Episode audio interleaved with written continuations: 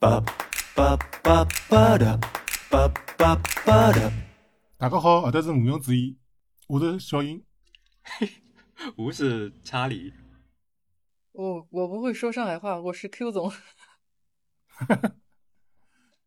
哎，所以今天怎么突然就用上海话开头了？因为我们现在已经是一个沪语节目了嘛。啊，那就有点哈塞乌斯了。呃，最近这个上海话复兴了，文艺复兴了。对，对，我们三个主播都生活在上海。那其实最近将近半个月的时间，身边所有的话题基本上逃不过两个字，就是繁花。对，三个字黄河路。Q 总要说四个字吗？法国年糕。对，排骨年糕，我我就有我有在找靠靠谱的排骨年糕。所以说，我们也决定蹭一波热度吧。虽然现在整个剧已经播完了，我估计，但是从现在的整个互联网的舆论来看，这个热度应该还会再持续至少半个月左右。那可能没有，可能再持续下面一周，大家该看完的看完了就差不多。关键看后面有没有新的更好的剧顶上嘛。就如果有的话，那可能舆论就被盖掉。但至少感觉从目前来看的话，短时间内质量和话题度能超过《繁花》的，应该还是会比较少见的。嗯，毕竟人家王家卫确实花了非常大的心思在这部剧上。我感觉它这个及时的高峰的热度会下去，但是它会一直反刍，隔一段时间就会被拿出来又讨论，所以是就是可以一直有会一直有人要听这方面的东西。当它放完以后，我觉得它已经可以进入到经典行列了，而且再加上它有一个在在地性的一个上海本土文化的一个展示，那可能在上海的这个区域里面，那包括以上海为中心的像小红书啊这些舆论场里面，它的热度应该还会持续的给到。对，嗯，我们今天三个正好聊《繁花》嘛，然后小英是上海人，我是先问一下，就是呃，上海本地人，包括你身边的人，对于这部剧的观感是怎么样？就是我感觉外地人和上海人对《繁花》的，就是嗯感触还不太一样。就比如说我身边的不是上海人人的朋友，他们很多都把这部剧确实是当做上海话的教材来学习来看的。我觉得如果当做上海话的教材肯定没问题，就是里面说的话其实都还比较正宗，甚至像爷叔里面的爷叔，他是那种他的背景应该是从宁波过来的，宁波然后到，上海来，对他的口音是带着宁波的一些口音嗯哼，啊，对，那可能像阿宝，阿宝是生活在卢湾区的，那个就相对来说就是以前比较上直角的口音，嗯，对吧？那像那种我们懂的方妹啊，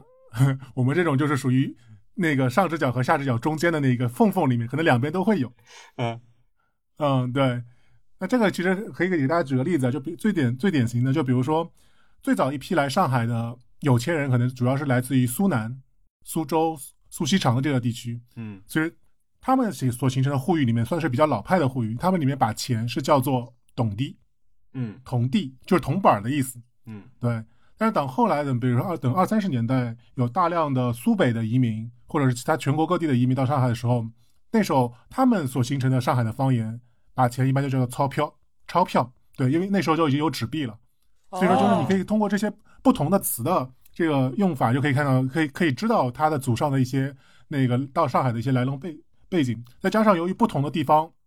它的很多用词，包括一些戏的发音，文读或者是那个白读，它的发音是不一样的。那比如说像这种刚才所说的这种老派的上海人，他们如果说一个东西 very very 就很，他们也会说下期交关，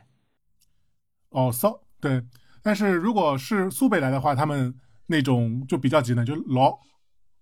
哦，老结棍了。那那个我刚才说那个什么交关是非常的意思吗？这个我还对，他是非常，但他是哪个派别的我还不是特别清楚呢。嗯，老。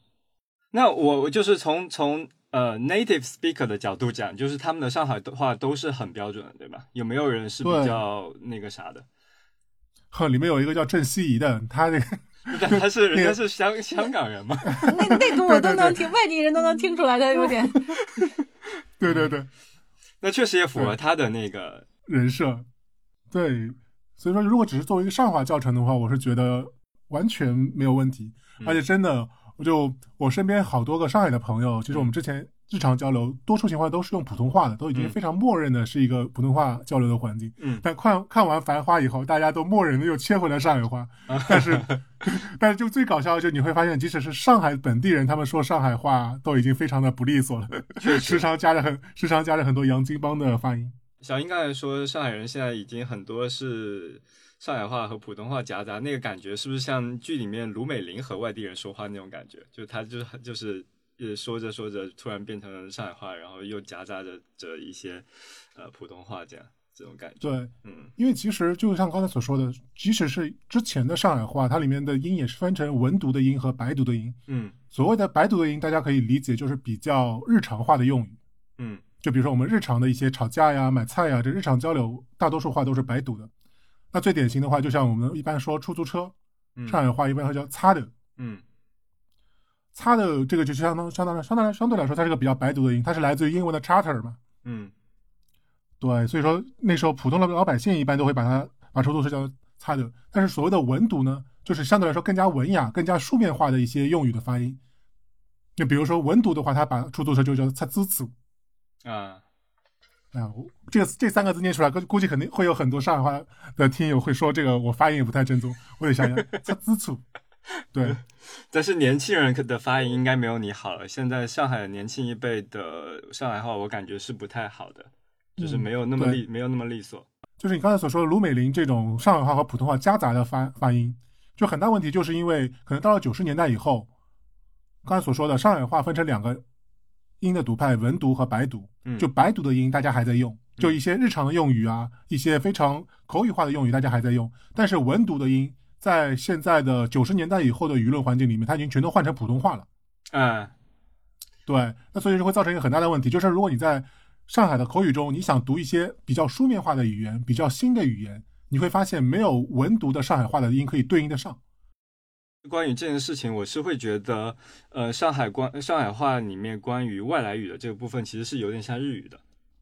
就是现、嗯现在的做法，就是他其实已经没有用上海话去念它了，而是用普通话去念它。那可能就像那个日语里面的片假名这样发，嗯来来发来做发音。你如果强行用上海话也可以，嗯，对，但就是相对来说会觉得大家会觉得有点别扭。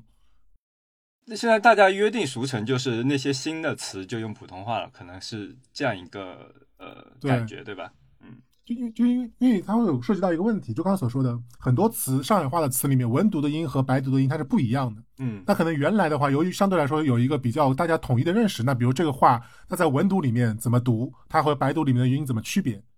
它是有自己的区别，它是有一个所谓的默认的规范的。嗯但是到了现在的话，这个规范就不存在了。但是如果你用白读的话去读那个那个字的话，有很多种读法，嗯都可就用白读的话来说，它都成立。但是由于没有一个统一的规范，那可能你这么念，他那么念，那还不如大家都用普通话，至少知道彼此在说什么。但是以前这种是可以形成一个共同规范的，对吧？因为说上海话的人比较多，还是什么原因？那最简单，就比如说你说以前的广播电台，对，对吧？以前的官方的发言，他们都是用上海话念的文读的音，就他们其实就已经代表了一种规范了。明白。以前比如说新新出现一个东西，比如说电视机，那肯定就会有官方的电视机的念法。对哎，底子挤，对他们可能就会这个东西，它就形成了一个标准。但现在的话，就这部分顶层的标准，顶层的对于新的语言这些文读的标准是缺失的，那么就造成了下层的人，他们其实也很难去自己有一个默契，形成一个所谓的规则。那就索性这样的话，我还不如就沿用，嗯我还就不如沿用普通话所形成的那个发音。嗯这而且这个事儿，我觉得可能也不单单是上海话吧，多数的方言可能现在都会面临这样的问题。是的，是的。对就除除非说他，我可能觉得闽南语，比如说在我国的台湾省，就大大家还是当做日常用语或者是半官方的用语，它还是会不断的进化的。但是如果它没有成为一个呃官方的语言的话，那它渐渐的就可能那些新的词汇就不会进入到那个语言的体系里面去。对，就比如说最典型像这种很多新的技术用语，嗯晶体管集成电路，闽南话能说吗？我觉得能吧。我我觉得应该是能的，比如说富士康的老板他是闽南人，他应该就会 用闽南语，对 对吧？就会就会呃说说这个，那他就会用到啊。他因为他在日常生活中会有人继续用这个语言去表达他，嗯但你像就比如说像在香港，他的确是有自己粤语的发音，但是对于很多新的词，他其实也都是完全借用英语了，它也不会再用粤语去发那个词。嗯其实就像刚才所说的，像比如说我们刚才所说出租车，上海的文白读叫做“擦的”，它是来自于英文的 charter。对，对，上海话原来的那个锁叫做 “spring”，是来自英文的 spring，嗯，它其实是对英语的一种借音。对，那这个其实就是完全和日语一样了，对吧？就是对日语就是比如说电视机就 telebi，就是 television 完全音译过来，所以这个如果是用这种方式的话，倒也还行。但是有很多有很多词并不是来自于西式，就是并不是来自于西语的，所以那就没有办法了，嗯必须要用普通话来讲。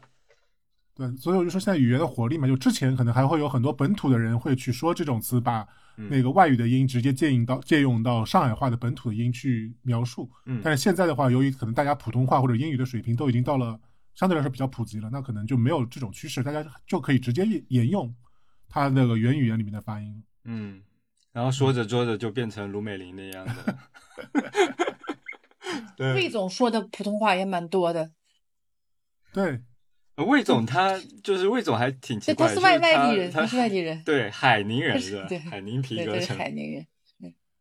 对，嗯，魏总就是他那个郑恺，他本身是上海人嘛，所以他他是上海人。他说的话是不是没有海宁腔？听上去。当然没有，完全没有。他只有一场戏，嗯。就是他在酒店里面招待了他几个四个从海宁来的叔叔，嗯。就在那一场戏里面，他说的话是带有海宁海宁腔的。哎，我是嗯觉得如果我就是虽然我在上海待很多年，如果我开始说上海话，我的那个腔应该是和那个范总差不多，是吧？我们都是朋友啊，对，就是朋友。主主主要还是普通话，然后夹杂一些上海话、上海腔，就是对，侬想哪能了，就类似这种嗯夹杂的这种、这种氛围。小福建，小福建，小滑稽吗？是小福建，小福建。哦，小福建。我我我还想问一下小英啊，就是呃，你你会在这部剧里面听到一些，比如说很久没有听到的上海话吗？因为我自己有个朋友，他在朋友圈里就说他是有很多上，就是这个剧因为是在九十年代嘛，所以嗯有一些九十年代的的说法，他是很，比如说隔了十年才听到这种说法，比如说里面有一个呃林子，他说你的耳朵打八折对是吗？你就当。很很老的说法，我不知道你有没有这种感觉。这个到耳朵打八折，其实现在还是在经常用。嗯对，我觉得就是这里面最大的区别是什么？最大区别就是有原来有很多上海话的俚语，嗯这些俚语现在出现的概率越来越少了，因为俚语它它其实是需要有一个非常常用的语言的环境嘛。那可能对于现在的年轻人来说，嗯大多数的俚语我们在日常的交流环境里面和上海话的交流对象非常少，所以说我们更多的其实还是用一些比较常用的语言，而俚语就比较少见了。嗯，它就有点像黑人，对吧？你就黑人的，就黑人的 Islam，就是他的那种那种感觉出来。但如果你出了那个黑人的，比如说他的一个社区，你到了一个大学里面，或者到了一个商场里面，其实很多俚语你也不会用。对，因为它需要上海的，比如说如那些俚语，比如说涉及到什么，有些俚语应该会涉及到苏州河或者黄浦江，类似这种上下文的吧。对，对，如果你说给不不是上不在上海或者不了解上海人听，就可能他也不知道什么意思。对，这里面有一个卢美林是这些俚语用的最多的，它里面有好多话我都特别特别的有印象。嗯哼，他们上海话里面有一句话叫做“米空像乌灯点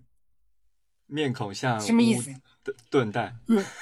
对，它的这个意思意思就是指你的脸色特别差，不要给我摆臭脸。啊，但乌灯点乌灯点是是指什么意思？就是用屎炖蛋。我想起，我想起那个上在大学的时候，就是上海同学一开始除了教我们脏话以外，就是接接下来教我们就是吃屎怎么说，切切无无无还是什么？对。呃，上海话的的那个屎和普通话的屎差别还挺大的，对吧？而且那个发音也不是无，还是无无无哦，对对对，然后包括里面卢美玲是有一集，她不是要让范志毅去派出所嘛？嗯，是让他吃老趴，吃牢派，就吃吃牢牢里派的饭哦，牢。对，那这个现在都已经很少，现在基本上都会说是公安局或者派出所，没有人再会说老派了，这种都是非常非常老的词。嗯、那坐牢还会说去提篮桥吗？会，呃，就 这个还是大家大家会知道，然后包括外地人其实也知道啊。对，但是我就觉得去提篮桥这个事儿呢，可能也仅限于你会和一个你默认对方是一个上海背景的人，你才会跟他这么说，嗯，对吧？因为如果你是和一个，比如说他只是会说上海话，但他并没有在以前在上海生活过的人，你跟他说去提篮桥，他可能也未必了解啊，你还要去游艇码头吗？什么意思啊？现在提篮桥那边不是已经改成了国际游艇码头吗？国际游轮中心。嗯，对，就是嗯那延伸出来，可能现在背景大家会，嗯，就是另外一个梗，比如说去宛平南，去宛平南路这句话，六百号要一定要加上六百号去宛。平南路六百号这句话，可能是非上海的同学他也是能够理解的，就是他这个是和地名的梗有关系的。嗯对，因为这个梗可能现在，比如说你通过小红书或者说一些其他的社媒，它已经形成了一个全网的传播了。它已经不像之前的很多俚语，它只是在某个区域。嗯，因为现在那些地方变化太大了，是吧？对已经没办法用了。就俚语它本身其实就是一个小圈子里面的默认的默契的一种语言嘛。嗯就包括像以前上海的俚语，你上只脚的俚语和下只脚的俚语用法还不一样。嗯对，那其实现在就是这个小所谓的默认的比较稳定的小圈子已经被打破了，所以说很多俚语它的土壤和根基也不存在。那你们以前，嗯比如说上只脚的同学和下只脚的同学，会有听不懂的情况吗？我读的小学是在南京西路，嗯然后我读的初中呢是在安远路，安远路那边附近有一个当时上海最大的贫民窟，叫做小新庄。小新庄，对，感觉新庄人受到了冒犯。对，然后就是，所以说我从小学开始所学的那套上海话，然后到我初中以后，我就获得了极大的拓展，就是来自于那些那个小新庄的很多同学，他们可以说的俚语啊，包括很多骂人的话呀，都是我之前都闻所未闻的。嗯就是我这部剧，剧这部剧，它让我听到上海话以后，它其实会让我一个更亲切的，就是大家很多人可能一开始在看这个戏的时候，都会默认，比如说听到卢美玲嗯或者听到那个汪小姐说话，都会觉得特别吵、特别快、特别的叽叽喳喳。包括林林子也是一样的，对吧？对的，对要钱的时候、吵架的时候都很吓人。对对对对对，我们也看过看过那个范甜甜啊，当然范甜甜一直很吵了。嗯 但是我们也看过马伊琍或者说是唐嫣他们在用普通话演戏那个状态嘛。对，所以说，其实我有时候突然会意识到，就是一个人在用不同的语言的时候，比如说你用了普通话还是用了方言，其实是会影响你的的性格和你的一些那个思维会会影响你的一些性格展示的。对，这个可能很多人都会有这个感受。比如说我自己说英文，在国外的时候，就显得特别外向。对，我哎呦，bro what's up？man？对对，就是类似这种，我觉得是很明显的那个反应。嗯嗯，对，所以所以说就是可能放在一些普通话的语速里面，就唐嫣的那个语速，你会觉得它特别的快，嗯，对吧？？甚至它的那个音调也是比较高，就会让人觉得有点吵。但是如果你会放在上海话里面，就会觉得这就这是个正常水平，嗯，对，它就是只是一个相对相对来说上海话叫比较扎吧，就比较 聒噪。对，就比较聒噪的人。但是他我们认为这是一个在可接受的正常范围里面，就是你在身边，的确是在我年轻的时候，我会看到身边的很多这种那时候年轻的小阿姨啊、小姑娘，就是用这种方式说话的。包括我们的呃，在大学时候，女同学其实她们一起在一起 呃，用上海话叽叽喳喳的时候，那个音量和语速对对对确实也就是这样。对，所以我现在我突然有点反思啊，就是为什么我现在身边用这种语速和这种音调说上海话的人越来越少，即使他是上海人，即使他的上海的话的，即使他上海话的发音也非常标准。因为你妈已经不跟你说话了。我即使即使是那些我们说上海话，我们会发现语速，大家似乎的语速也都降下来了，音调也都降下来了。就因为其实可能我们平时非常习惯，更加习惯用普通话的这个语境去说话。嗯那其实即使我们回到上海话，我们所展现出来那个语言的底层逻辑，包括我们的发音，包括我们的那个语速，其实我们还是在模仿普通话，而并没有真的回到以前那个上海话的那个节奏。也就是说，你们其实变成了普通话的 native speaker，然后 对上海话其实有点像外语了。对，它就更加像，只是你只是在用上海话的发音在念普通话，而并不是完全的我们所说你用的你的底层逻辑，其实也是用上海话的逻辑在在读。嗯所以说看到这部戏，就看到，尤其是看到汪小姐啊、看到那个卢美玲，那我是觉得有点亲切的。那真的就是我年轻的时候看到那些从小就是一直用上海话从环境中生长起来的那些人所展现出来说上海话的状态。嗯这这个也是我最近几年感觉是那个已经很久没有见到过、没有体会到的。嗯，但是可感觉这个东西好像也回不去，就是年 年轻人 年轻人这一辈应该也还是普通话 native speaker 了。对对对，我们基本上我们的底层，不管你的发音怎么改，但是我们的底层的这个语言的逻辑，像它其实已经完全套用到普通话这一套上面了。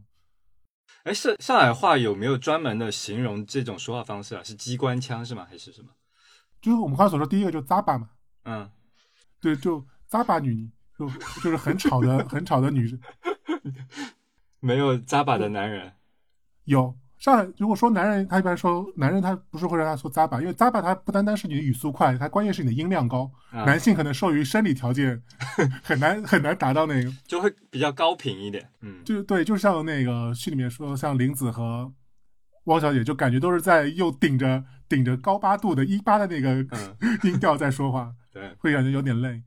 对，但是比如说在如果说上海说一个男人，他也话非常多非常密，一般会说它叫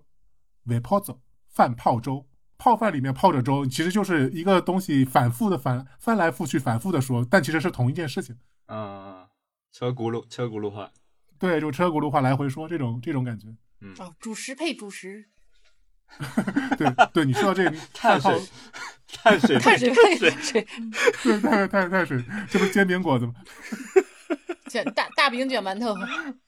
对，大饼卷馒头都我我倒没真没吃过，下次可以试试。嗯哦，反正我是原来听这种呃上海女性高高频度的讲这个上海话，我就觉得很恐惧的，特别是呃上大学的时候，那会儿去便利店，然后里面好多这种老阿姨，然后讲这种上海话，然后又又瞪着你，你又听不懂，然后就觉得贼害怕，然后结果现在慢慢的。后来能听懂点上海话了，然后也也知道他们就是那么说话，不是嫌弃你什么的。对对对然后，现在看这个剧也觉得，哎，好亲切，有有那种很亲切的感觉。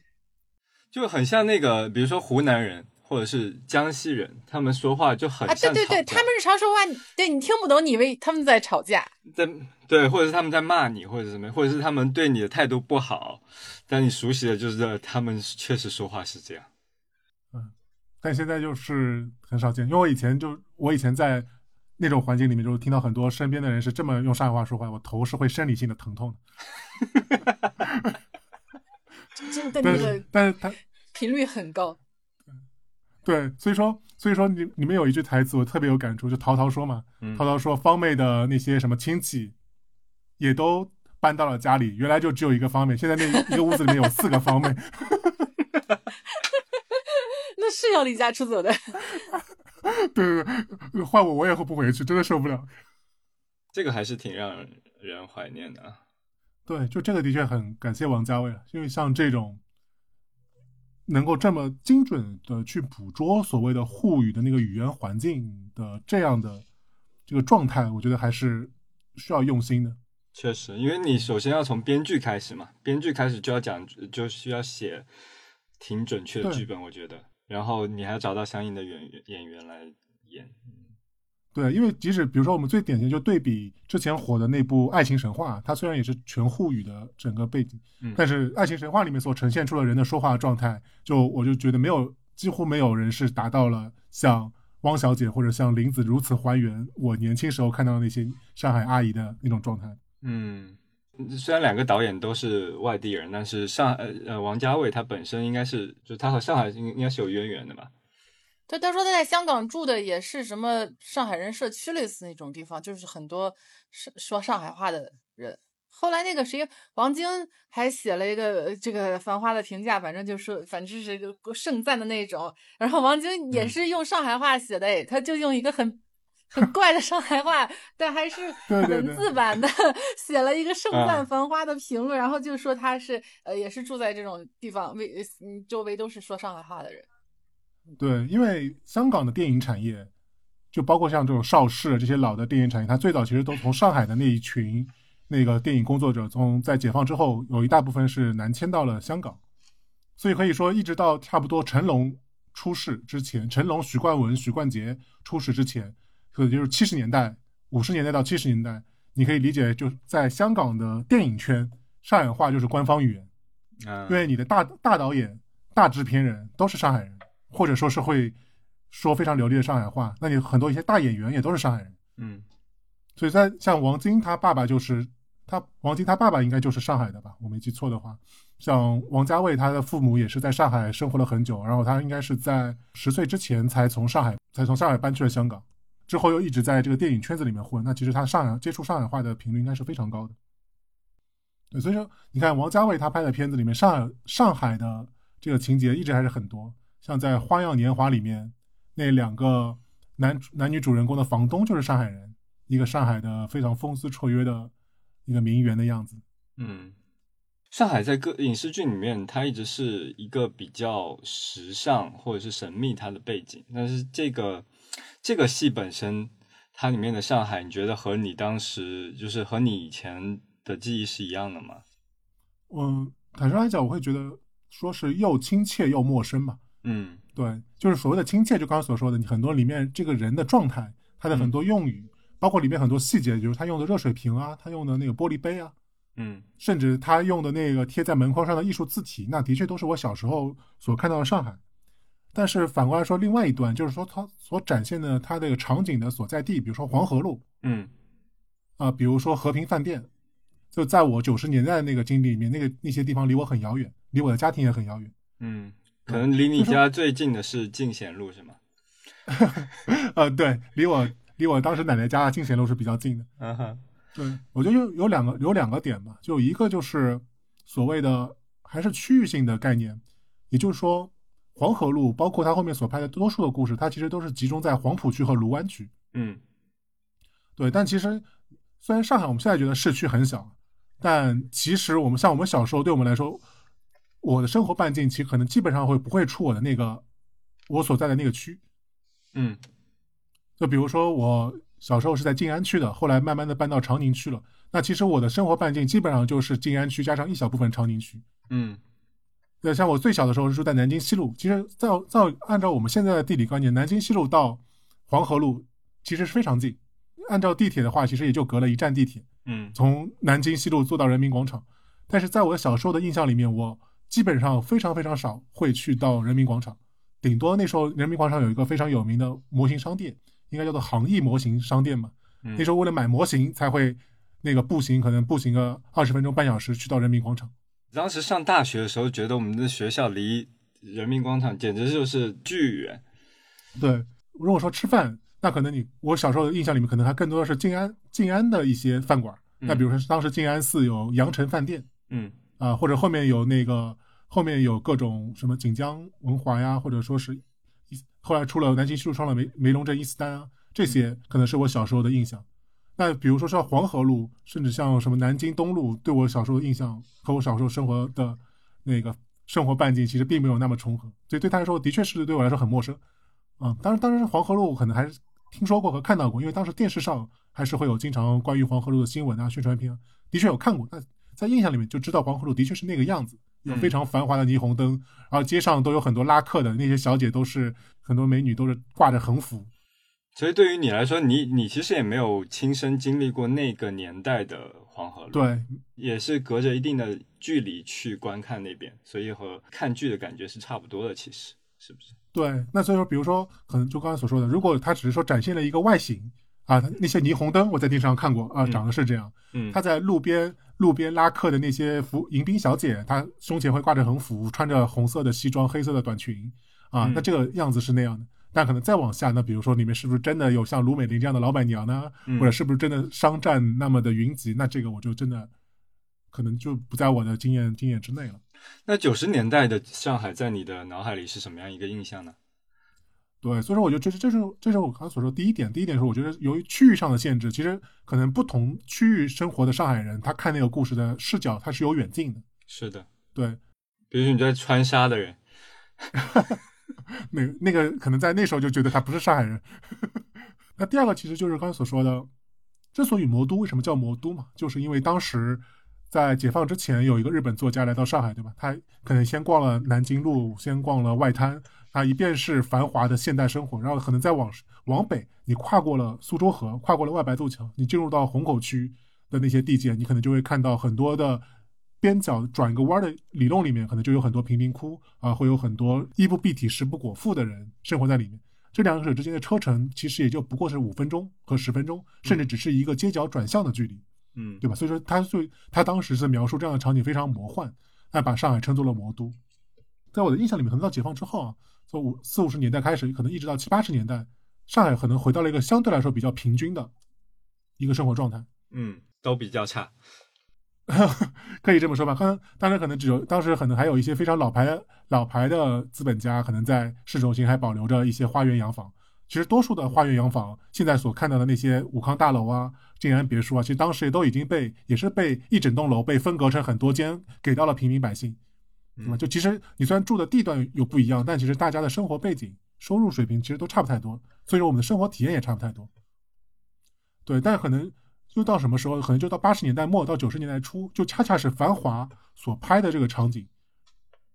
在这个场景下，我觉得多数由于有一部分人做生意，或者通过其他的一些信息渠道，他的财富先积累起来了，嗯他就迅速的拉开了我们所说的和普通百姓的生活的一些水平。嗯对，那所以说，你要说那部分人的生活，可能在我的那个年纪，我是没有接触到的，因为我父母可能那时候还是在一个非常普通的工薪收入的水平而已。所以你说保总的状态是不是真实的，对吧？Lily 的状态是不是真实的？那可能我也真的很难去评判，因为那时候的确，Lily 的状态真不真实要问 Q 总了呀，因为 Lily 是山东人。笑山东？嗯哦，他那个具体有没有这种人我不知道，但是这种打扮的老板娘，呃，我我我是有的，在北方。嗯，就是我我嗯有同学家里面是开夜总会的，然后他妈妈打扮的就是这种 烫的很夸张的卷发，然后有那些豹纹的衣服，还有那些连体裤啊、也有。嗯，首饰没有没没有那么贵重的，但是有那么夸张的。那 的确是。哎，Q 总，你在自己小时候，可能九十年代的时候，对于上海是一个什么样的感觉？哦，之前是我爸爸出差到上海，然后从上海背那个雪碧，还有喜乐，还有什么，反正有各种好吃的。喜乐是什么东啊，西、还有就是养乐多哎，嗯，那会儿我们那儿都没有卖这些东西的，嗯，不回家就觉得哦，上海有好多好吃的。后来小小学的时候到上海旅游了一次，就觉得，但是小小时候对那个钱没有没有什么概念，但是就觉得街上那个建筑，因为是南京或者外滩那一带吧，就觉得富丽堂皇。然后那个橱窗里面有，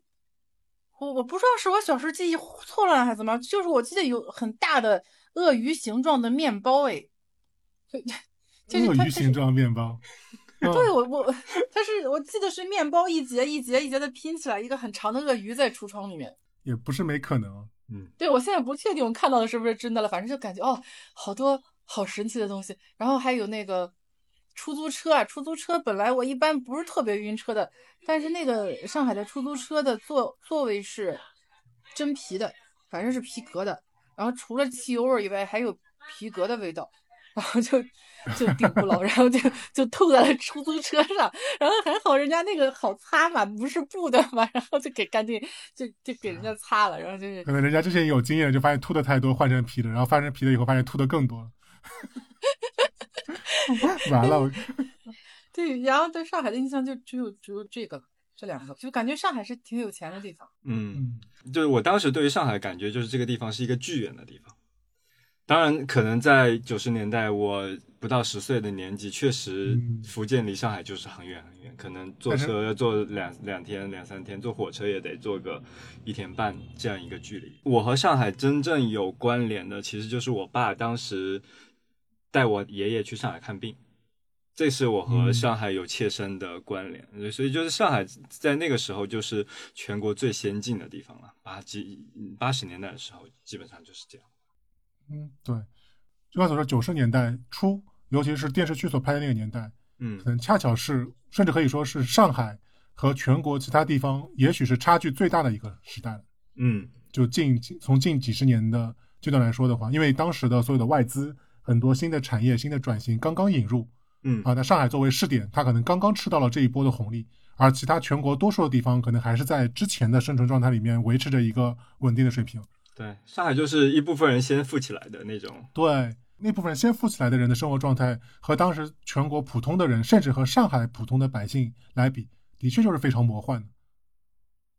对，而且大家大家要知道，那是九九九几年啊，就大家大家可能很难想象他们那时候的消费状态。就比如说刚刚所说的，在电视剧里面所说的，当时非常流行穿梦特娇，嗯那，时候一件梦特娇的 T 恤衫可能差不多是一千六、一千八，看你上面有没有花纹。对但，当时上海普通人的工资是多少呢？几百块钱吧，嗯，三百块钱，当时平均工资应该三百块钱，但是如果你在一些比较好的公司上班，啊，可能会多一点。我爸印象特别深，他当时有一个同事，嗯应该是去了当时的一个外资宾馆，对外迎接的宾馆，然后做了保安队长，啊，当时工资是八百块钱，嗯，啊，他就把他们所有的战友都都给羡慕坏了，这太有钱了。太有钱了，对，但是你要想，就当时上海多数人的工资水平可能只是三百块钱，可能多一点的话，也不过就是八百块钱。嗯，结果黄河路一餐饭几千块钱，就是真的是太奢侈了，对，现在我们会觉得特别奢侈，但是你要想站在当时的角度，因为当时你的房子是福利分配的，你不需要在买房上有任何的花销，嗯你的医疗基本上都是那个单位报销的，对吧？因为是国国有单位嘛，你的医疗基本上都是报销的。嗯你的教育都是公办的学校。我们说现在所说的拉动消费的三驾马车：房子、教育、医疗，那时候一分钱都基本上可以说一分钱都不要花。嗯那你剩下的那些工资不就可劲的、可劲的消费、可劲的吃穿了吗？嗯，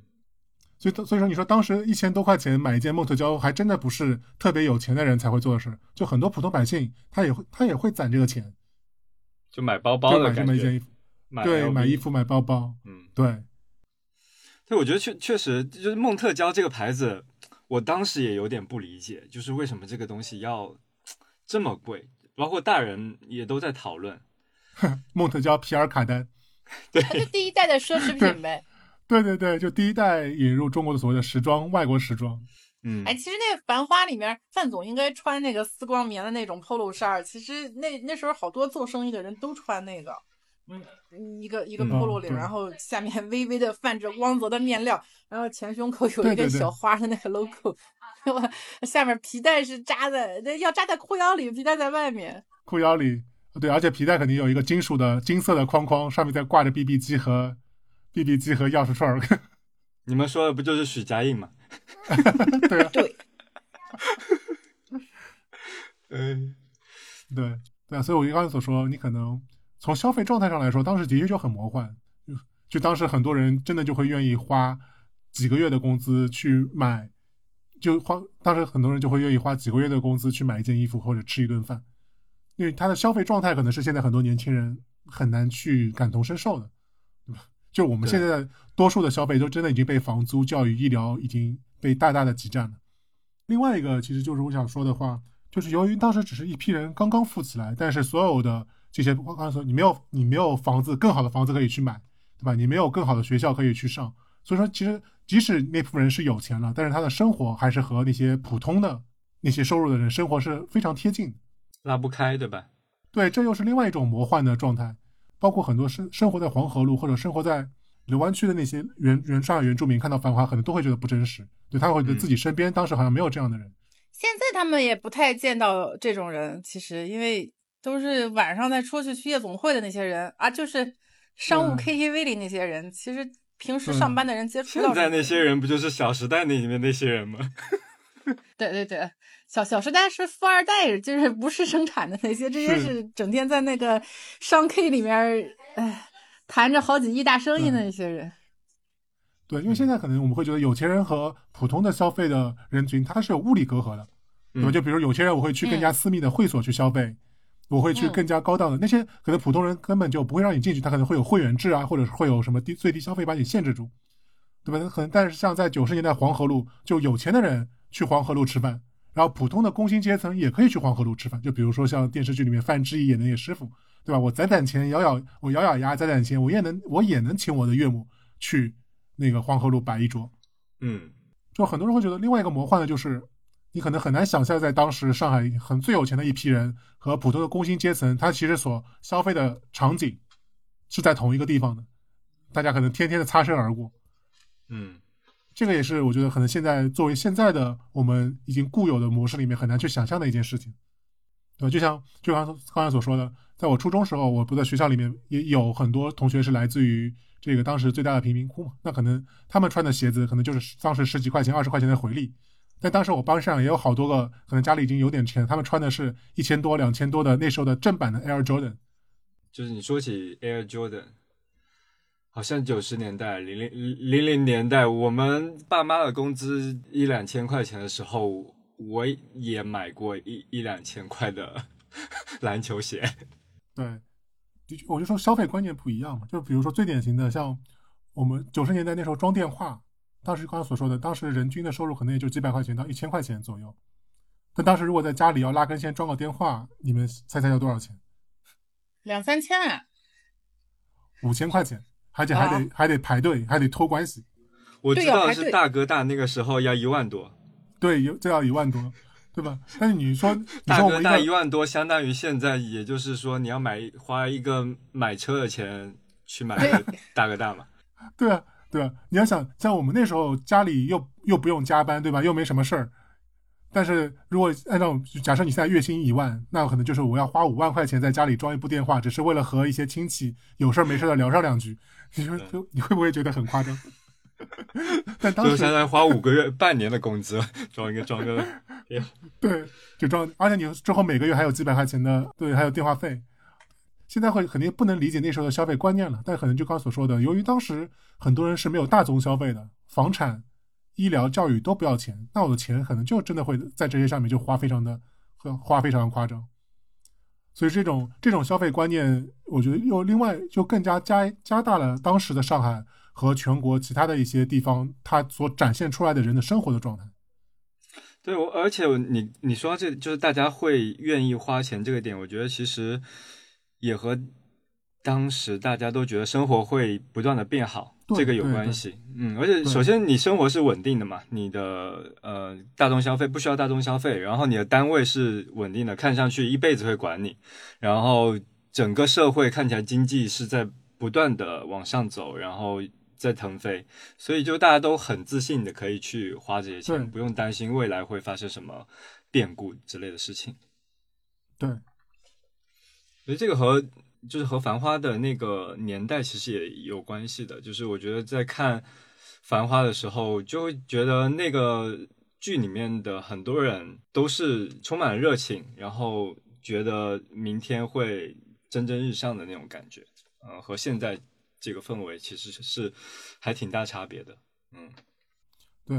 而且当时多数人的心态，因为其实都是刚刚拥有财富，他可能还并不是很清楚财富能够给你带来的是什么东西，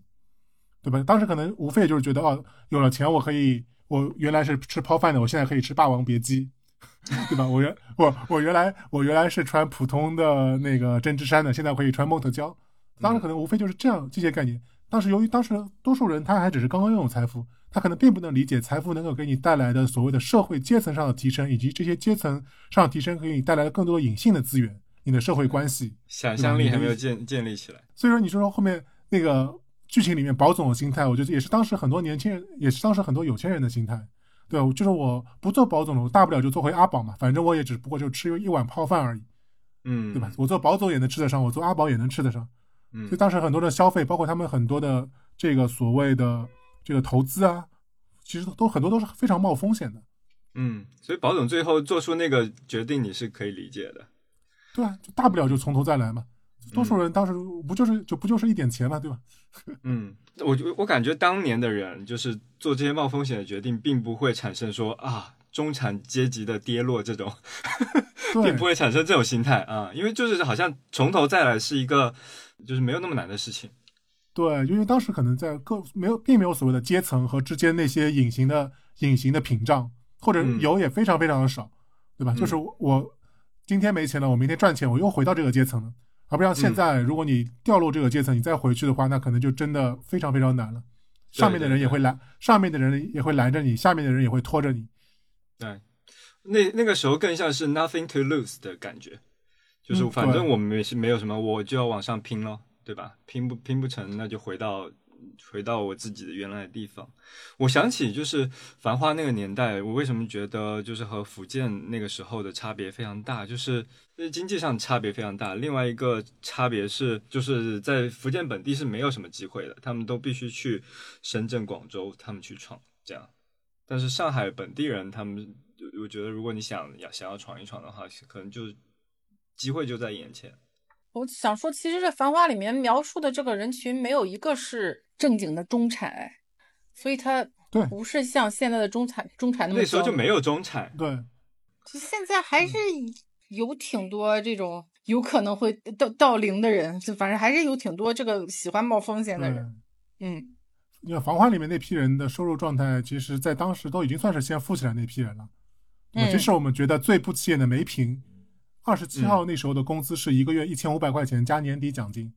但刚嗯。就像刚才所说的，那当时上海人的平均工资是三百块钱，对吧？即使是我们觉得最不起眼的梅平，人家在现在也算是妥妥的精灵了。嗯嗯都都是按照现在来说，可能都都是年入起码年入五十万到一百万的这个就阶层。BAT 的这种人对，嗯对啊，你想林那个，你像林红这个店里面，对吧？你觉得他也是好像是很落魄、很有钱，但人家随便卖一个首饰赚的都是几千块钱。嗯，就就安福路还2万六上开买手店那种人嘛。对啊，对啊，你像几千块钱，对于当时普通人的工资来说，就已经是小半年的工资收入了。嗯嗯他就是这就属于开单开单吃半年嘛。对吧？如果只是以普通的工薪阶层的收入水平来说的话，他的这个店完全是能够支持他过上那样的生活的，对吧？这包括像淘淘这种卖海鲜的，卖海鲜的其实应该是当时做个体户最早一批那个富起来的。啊，卖海鲜的好赚嗯钱啊。对，因为上海最早的一个所谓的开放的市场，就是不是国家管控的市场经营的摊点，就是在现在的胶州路，静安区的胶州路。当时最有名的就是就胶州路的水鲜那个海鲜水产市场。所以当时上海最早起来有一批所谓的万元户的个体户，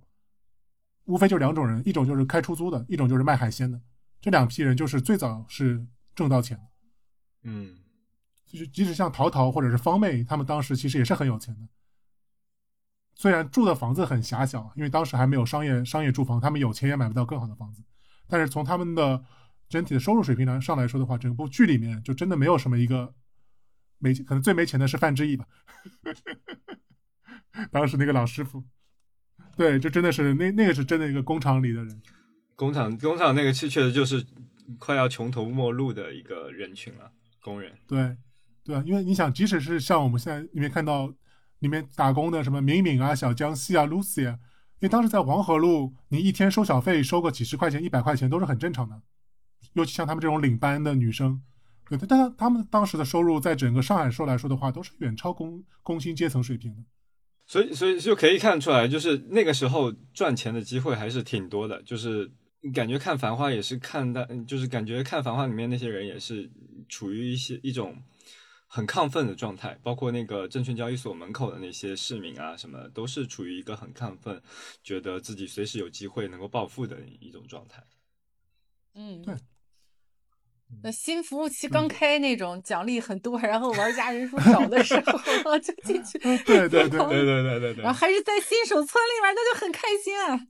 对，所以说我就说很多网上的人评论那个《繁花》拍的很浮夸、很不现实，我觉得也对也不对吧。就是如果对于普通的人来说，尤其是当时在外地，我刚刚所说的，可能九十年代就是上海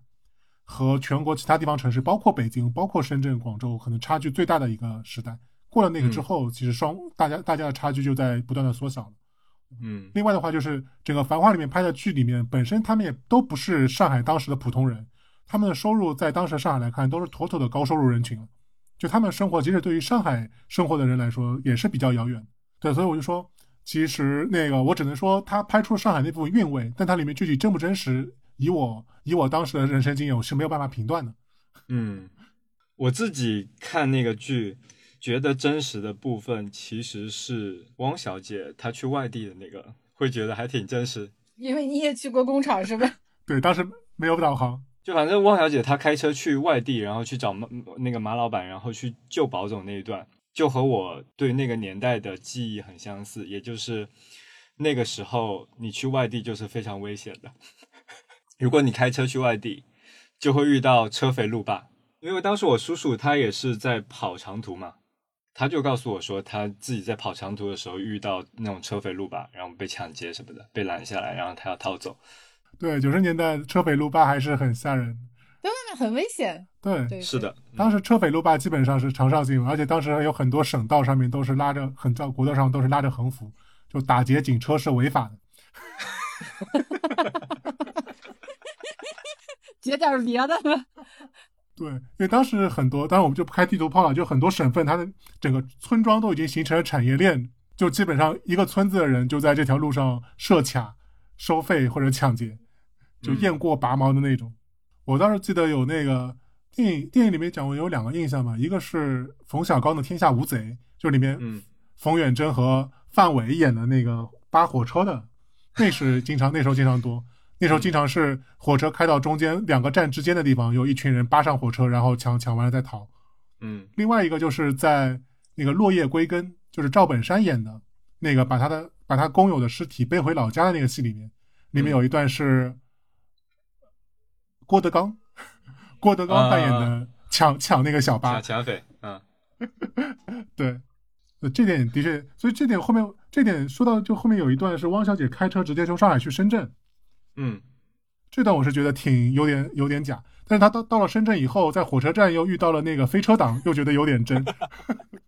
他不是飞车党一砖头拍他脸上，他居然都没受什么重伤，我觉得这也挺假的。不过这里面主角基本都开金手指，所以也无所谓了。这种对，因为当时飞车党听到新闻就经常是，如果有女生什么拉着包不放的话，可能就一刀下去把整个手都剁下来了。对，对，而且这一砖头砸脸上不可能，第二天还能爬起来，就 紧接着派出所出来又去谈生意去了，这不可能。嗯，对，就广州很危险这件事情，其实离我们也就二十年，二十年前其实这个概念还是存在的，就是呃嗯，那个时候广州是有很多都市传说的，比如说女生戴了金项链，然后被飞车党头都拽下来什么的。耳耳朵会拽裂掉什么的。耳环拽裂，头拽拽下来，我这真之类有点类似这种都市传说是很多的。所以就是这个剧里面，我印象最深刻的其实就是汪小姐那两 两场开车戏。更加觉得勇气可嘉。当时还不单单要的是车技，真的是要很多要搏命的勇气。对，就是那两段其实展开来，其实也可以拍一个公路电影了。衍生片已经预定了。对，那你们呢？就是这这这个剧里面印象比较深刻的部分是什么？我那印象最深刻的部分，那就肯定不得不说进贤路进贤路小组的撕逼大戏。嗯，再入影史，哇，真的是载入影史，就真的很少能看到一个吵群架吵得这么那个妙趣横生、此起彼伏，然后有有序有致的一个安排，对吧？你想那进贤路四人组，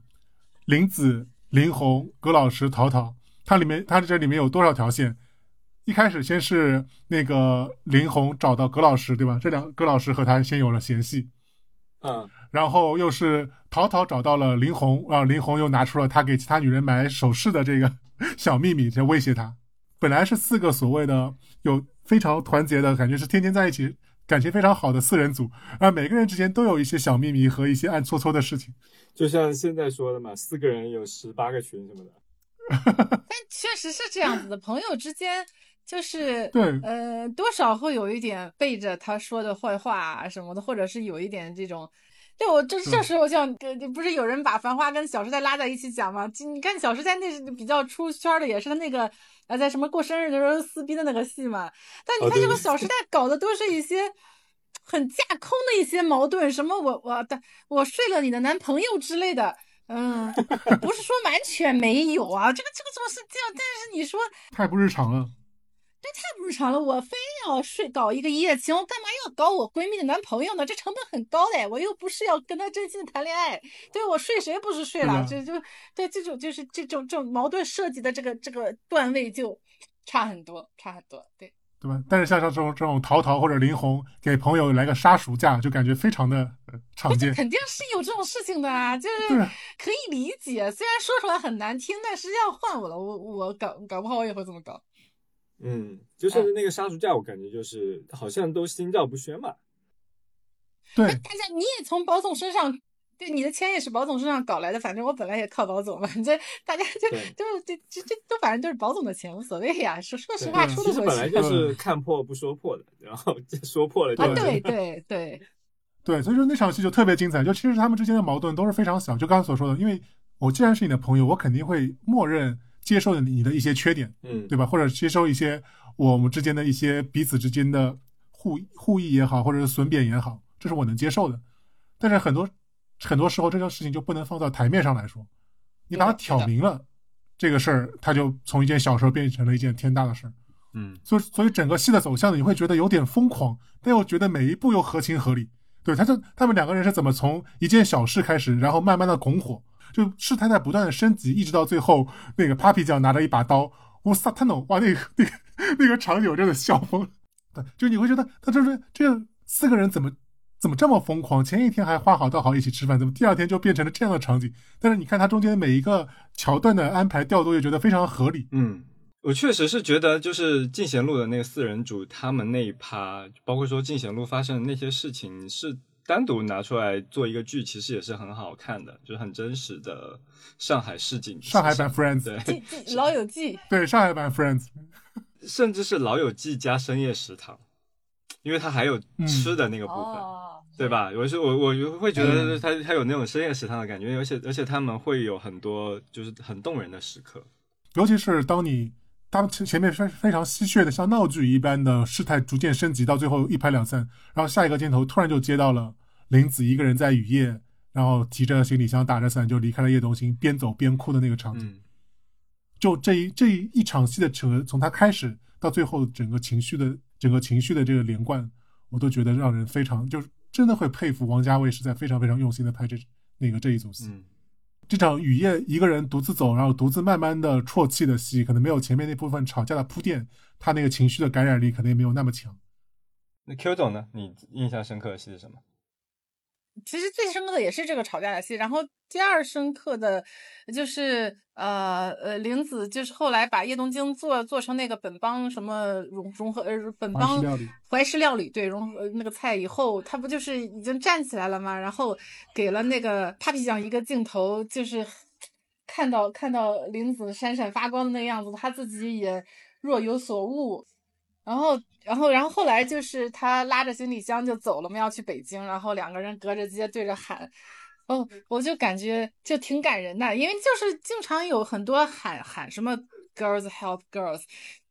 有有讲什么女性互相扶持什么的，但是他就是就这么几个镜头，他就把那个全都表现出来了，因为确实女女生之间好像是有那种互相看着对方在做什么选择，然后呃会受到他的一些比较榜样呃嗯。对对对，会受到这种，因为因为女女性的这个独立，其实九九几年那会儿倒没有那么独立，我感觉，但是这几年是有了嘛，是有一步一步的，所以就是你要看着前人走出的路，然后你就跟着去走，这个时候那个力量是挺动人的，我就感觉这个王家卫还他们还这个剧本设计的还挺厉害的，就是把把他们俩的关系从一开始那种呃互相有点小算计啊，还有点你说灵灵红完全不嫉妒灵子，我觉得也不太可能。然后但是最后转到说，呃，因为玲子有了出路以后，林红也被鼓舞了，就也有了出路。我觉得就是就挺好，特特特特别厉害，然后那个特别感动。你说这条这个 G H G 的线，我我印象也特别深，因为你想玲子是如何觉醒的？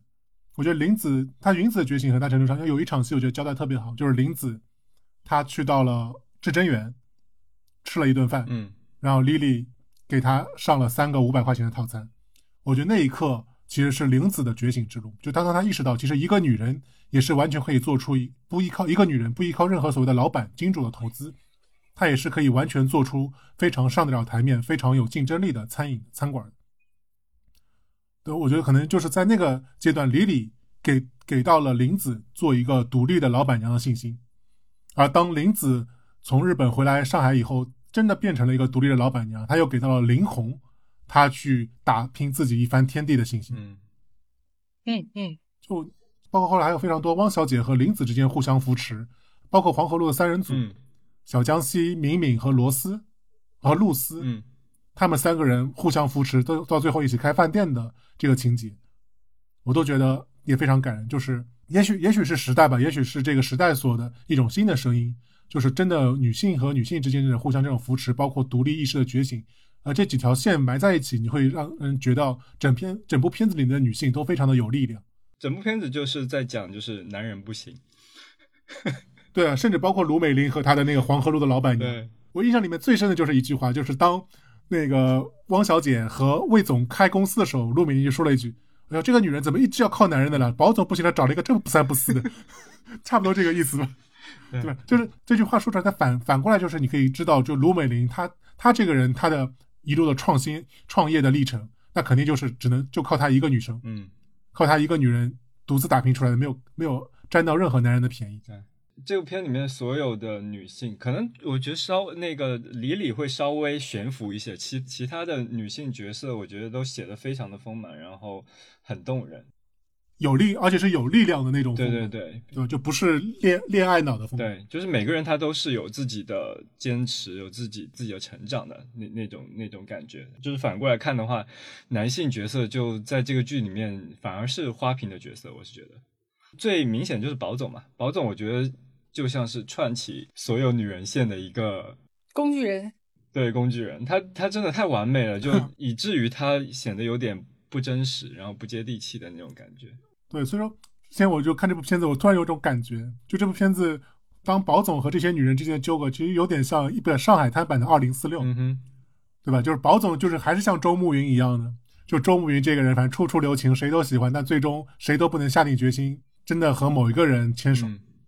就宝总一开始会给人的感觉是这样，但是这里面的女性没有一个人是苏丽珍，嗯对吧？这里面所有的女性，她没有像苏雨珍一样等着宝总，哦、等着那个周慕云回来，然后最后由于失落又回到自己的家庭，最终还是依附了一个男人。嗯对，这里面所有的女人，真的就是一旦举起了以后，都第一脚就是先把宝总踢开，然后自己去干自己的事业去。这时代不同了呀，现在女人可以靠自己了嘛，对。嗯，觉醒了，觉醒了。对，所以这一幕其实是真的让人觉得非常感动。当然，也正好是因为她在上海的这个背景，因为可能一直都说上海的女人比较独立，比较敢打拼嘛。那可能在我的小时候，我的确就见过非常多这种，就家里就是靠一个女生打拼起来，然后非常自主的去把整个家经营的风风火火的这个上海的女性的形象。嗯啊，所以说在整个片子里面，当他看到这些女性所谓的女性觉醒，包括女性那个互相帮助、互相扶持的戏的话，我真的觉得非常感动。嗯，而且是很很自然的发生的，你就觉得很合理。对对，嗯很对，很合理。对，而且它不是在一个所谓的所谓的口号下面，对吧？所谓的一定所谓的意识形态，所谓一个新更先进的意识下面，它可能就是你迫于生活的一个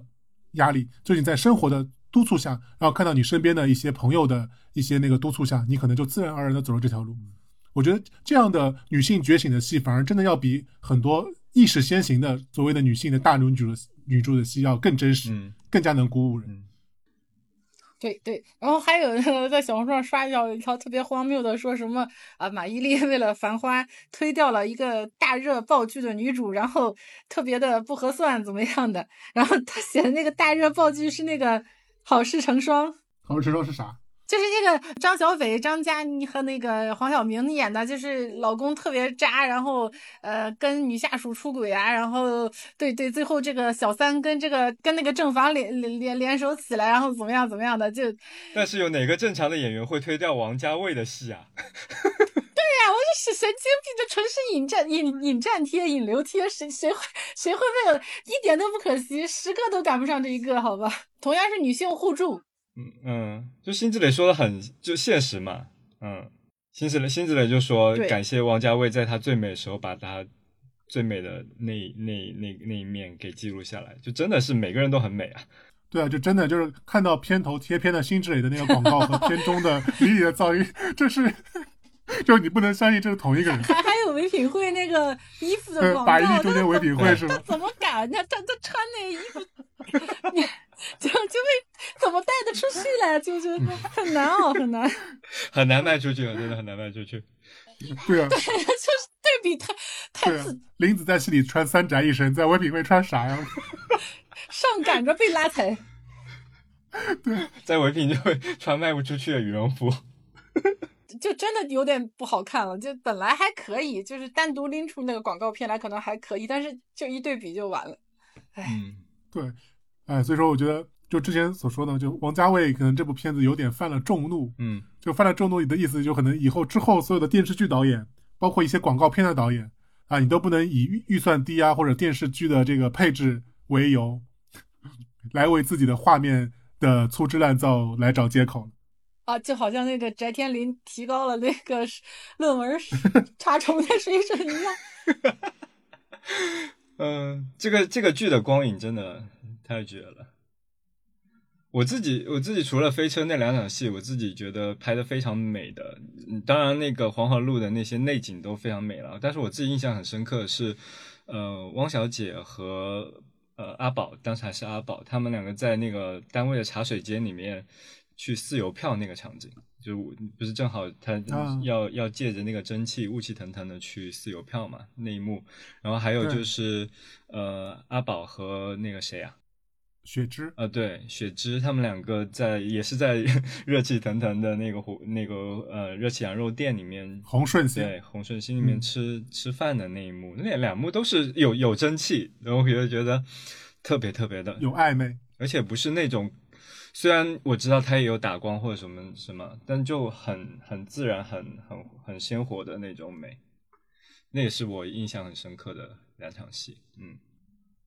就就是它的那个美式形式跟内内容是结合的，就是没有光在那儿为了好看拍好看，但是它的那个呃雾气缭绕，其实是也表现了那个人物的性格的，就是雪芝那种，呃，嗯在当时的阿宝看起来很神秘啊、很高贵啊那种感觉。对，对，它就是它不是诶。对，以前看日本漫画就说，要是形内容不够，形式来凑，然后就往那个女主旁边贴好多那个玫瑰花呀什么的，它不是那种空空有形式的，所以就是它就它的美的就特别美，美的有逻辑，它美是有逻辑的。就是精心设计的，而且对对对对，嗯，对，而且你像这种蒸汽的湿哒湿哒哒的、潮湿的、热烘烘的这种环境，就让人觉得有种很暧昧的感觉。很黏腻的感觉。在这个对这个片子里面，他和汪小姐、和李李、和洪顺洪顺星的雪芝都有这样的场景，嗯，就可以感觉得出他们之间可能是彼此是有这种感情的发展。它它会有那种精心设计，但是真真正展现出来又是润物细无声的那种。对，所以你会觉得这场这部戏里面呢，就真的是细节做的非常足。然后就当我二刷的时候，我这才能感受到。对，我就我就提一个提一场戏，嗯我第一次刷的时候没有注意，后来第二回看的时候我才发现了，在整部戏里面只有两个场景是体现到了吃蟹吃螃蟹的场景。嗯第第一个场景是淘淘提着四只四只螃蟹嗯去找小阿嫂，送给小阿嫂。嗯然后淘淘就说了一句：“这个蟹呢虽然不多，但是要一雌一雄吃起来才有劲。啊，”他总共就四只蟹，但可能是两雌两雄，嗯送到了小阿嫂。然后另外一场吃蟹的戏呢，就是宝总拎着螃蟹去林子林子家家里，嗯第一次去林子对，然后他总共提了十二只蟹，十二只螃蟹，然后全都是雌的。没意思啊，还有这么一句，对啊真的对啊，就是你，对啊，你突然，如果你最后最后回头看，你会发现，整部戏很多人会有疑问嘛，就是宝总对于林子究竟是不是什么感情，他究竟是不是一个渣男在吊着他，对吧？但是如果你从这个戏里面很多细节来看的话，就真的就像马伊琍所说的，当他当宝总第一次去林子家里，他就知道他们两个人是不可能的，嗯他们两个人就就宝总首先先是拎着螃蟹，对吧？就按照淘淘的说法，一雌一雄吃的才有意思，但宝总拎着十二只螃蟹，竟然都没有 都没有一只雄的，全全都全都是雌的。也可能季节不对而已嘛。对，然后他们两个人后来他们两个人不是吃饭了吗？嗯吃饭的时候，马伊琍不是划了一个铃子，嗯，呃，马伊琍这名字就是特别，她的名字她很喜欢花林子，什么是花领花领子？跟跟非上海的同学解释一下。就是那个抛了一只绣球，或者是做了一个暗示。嗯，暗送了一个秋波。嗯对，马伊琍不是就跟着保总说嘛，哎呀，我之后呢肯定是要找个有钱的男朋友的，我一定要搬出这个房子去住大大豪宅。嗯那当然了，如果没钱的话，和你一起在这个小房子破里面住也是不错的。嗯就马伊琍就说了这么一句话，然后接下来马上就接着阿宝不想，阿宝不想喝喝啤酒，不想就不搭理，嗯对吧？然后马伊琍一看，对这个这个他还没死心，后来阿宝不是上了阿宝不是上了那个天台去替他修墙嘛？嗯后来马伊琍不也拿拿着啤酒跟着上去了，一起看着夕阳。他问了阿宝：“哎，那你女朋友有我漂亮吗？”阿宝马上回了一句：“那是比你漂亮的，对吧？”这个就非常非常的能够在在细节里面，其实你可以看得到，就如果你一个男生对一个女生有心思，嗯他怎么可能在一个另外一个女生问他这个你的女友，甚至说问你的前女友哪我和她哪个漂亮的时候，他会做出这样的回答？嗯，对吧？就其实我现在回头再看第一场戏，就真的已经把那个宝总对于林子的态度已经展现的非常的清晰了。嗯这个就是细节，他没有没有用很多所谓的非常明确的语言说我喜欢你啊或者不喜欢你，他没有那他没有用那一句话。这里就看出来人家汪汪小姐，汪小姐比比这个保总强，人家汪小姐就直接说明白了，生意是生意，然后我不会喜欢你的，跟那个魏总说，然后这个保总他就虽然是 含含蓄的已经表达了这层意思的，但是我觉得他没有没有把人家推开的这样一个动作，就耽误了人家好几年，三年是不是？对，对，但所以我就说这个就很多保总的这个做法呢，那可能在现在现在很多人会觉得，哎呀，这个行为有点渣，对吧？为什么不能干干净净？但可能作为一个上海人来说，他这样做法就觉得很体面，反而会觉得这个男人很体面。嗯，因为他真正说破的话，其实也是就可能有就就就像那个呃金贤路四人组，他真正说破这件事情，其实是一个很伤人的事情。对，对，因为其实林子他也只是在划林子而已，他并没有明确的跟宝总说我喜欢你，你愿不愿意接受？对，对吧？然后在这种情况下，人家又没有明说，你去给一个人家一个明确的回绝，嗯，就这种反而会更加伤人嘛。就这个其实是有点微妙的默契在里面的，我觉得也是。对，哼，对，所以这就是很多时候所谓 好的，Q 总 有不同的意见。感受到你态度了。我就哼一下就，对 对对，表达好，已经表达好了。看你们男的，嗯，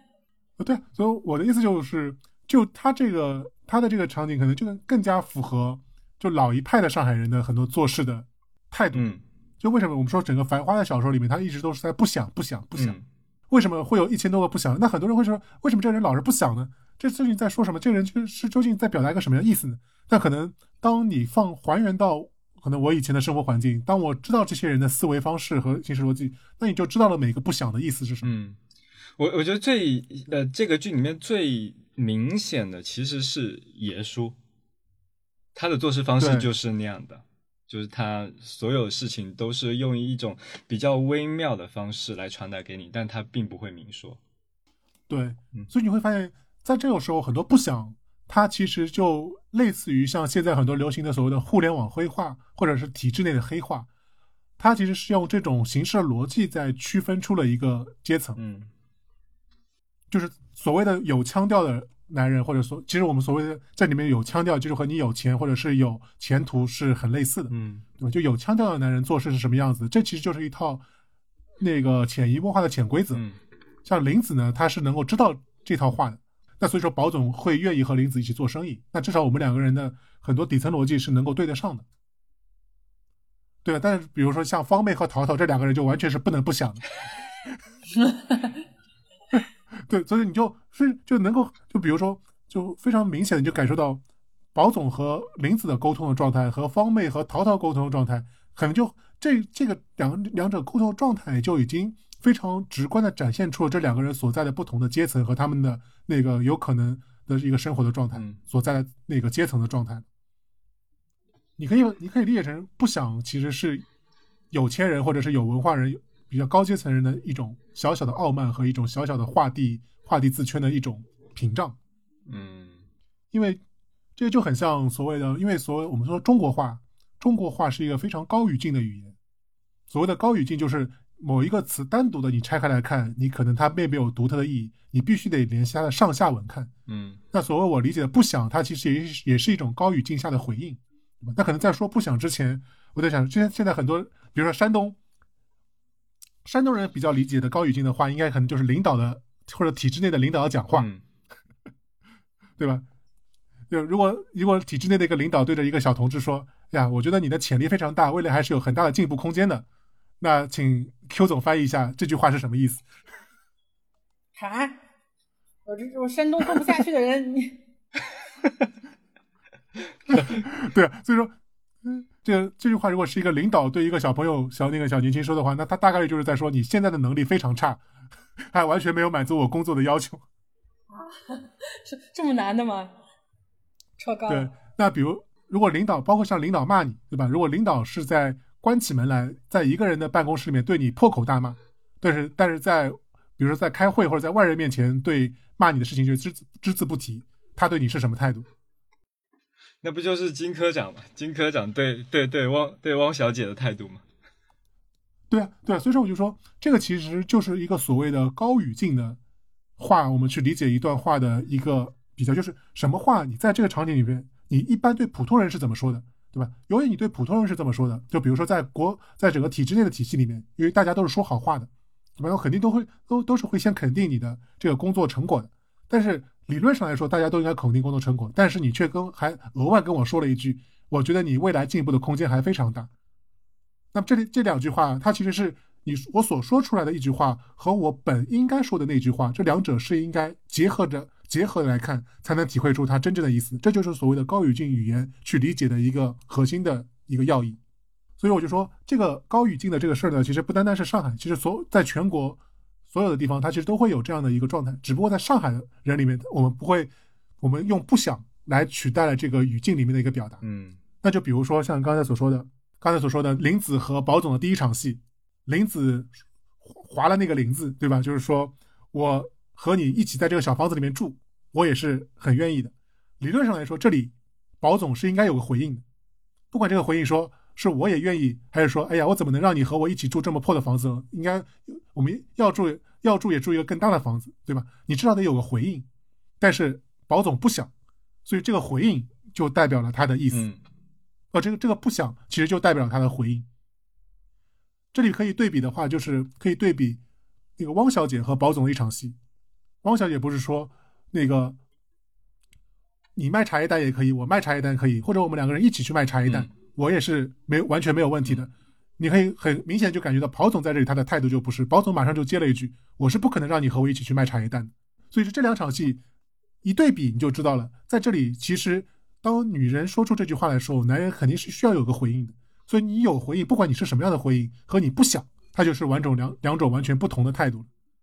我觉得在我这里不想就是尴尬又不失礼貌的微笑。但我觉得就是不想，它有两种嘛，就刚刚所说的，你应该想的时候，需要你有回应的时候，你不想，对吧？这是这是一种一种一种所谓的不想的态度。那反过来就是，当你需要你没有回应的时候，你却想了，那也也表示你的另外一个态度。嗯就刚刚所说的，像宝总和林子的第二场戏，就在在屋顶上，当林子问了宝总：“你的女朋友和我哪个漂亮？”对吧？这个这种时候，其实反而就是你不想是一个更加暧昧的回应，但是宝总就这就宝总就偏偏就非常立马就甩出来一句：“还是我的那个女女朋友来的更漂亮。”对吧？就在这个语境下，你不本来应该不想的地方，你突然就想了一下，其实它也是表明了一种态度。所以，就所谓的不想，它其实就是一种语境了。那这种语境，我觉得对于很多年轻的朋友，或者说不想进入到你这个圈子里面的人来说，你就会觉得你这种潜规则或者是这种暗搓搓的规则没有什么价值。为什么不能把话摊开了明说？嗯但是你会发现，他这种所谓的黑话，或者所谓这种高语境下的这种潜移潜也潜规则所规定的一些回应，它又是在我们生活中无时不刻不上演的。嗯上海人的不想，或者是互联网的灰话，或者是体制内领导的话，对吧？或者是新闻联播的语言，所有的这些语言，你都会发现，语言它本身就代表了它的一个语境，嗯。它其实本身也代表了一种阶层的区分。而我觉得不想这个东西是它在现在的语境下，可能经常会被嗯、呃非黑即白的归入到比如说装逼、嗯类似这样的评价里面去。但是在嗯金金宇澄的小说里面，他在文学性的表达上，他用不想，他就是会更会让人觉得更有深度一点，就是不想这个更丰更加丰富的描写。对，就像你刚刚所说的，他不想，它本身是来自一个语境的词嘛，你必须得结合着语境的来描写。所以只有当一个作家，当他要写好不想，他其实很大程度上就是要先写好不想之前所铺垫的那个语境。嗯对吧？你单独说一个不想，它是没有价值的。但是如果他能把前面的语境铺设的非常好，然后后面接一个不想，他其实就表明了一个非常清晰的态度了。所以这个也是就是我觉得《繁花》这本书写的好的地方，也包括王王家卫拍的这个电视剧，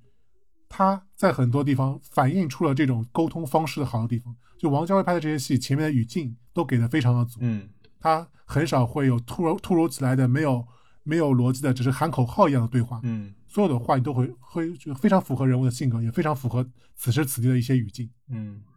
因为他没有特别追求节奏，他可以慢慢的进入到最终要讲出那个最终要描写那个不想状态的时刻，他是可以很慢的去做这件事情的。对，所以说林子和宝总之间经常就林子和宝总之间他们的沟通模式，我们可以看得到，在我感觉就是非常的同频，就他们都是这个不用不想或者用花林子的方式都能够把事情给说清楚的。嗯。所以说第一个不想是宝总和林子第一次见面的时候，让我让我印象最深的第二个不想，其实就是宝总和林子可以说是那个最后分别的时候吧，就是在医院里面，嗯。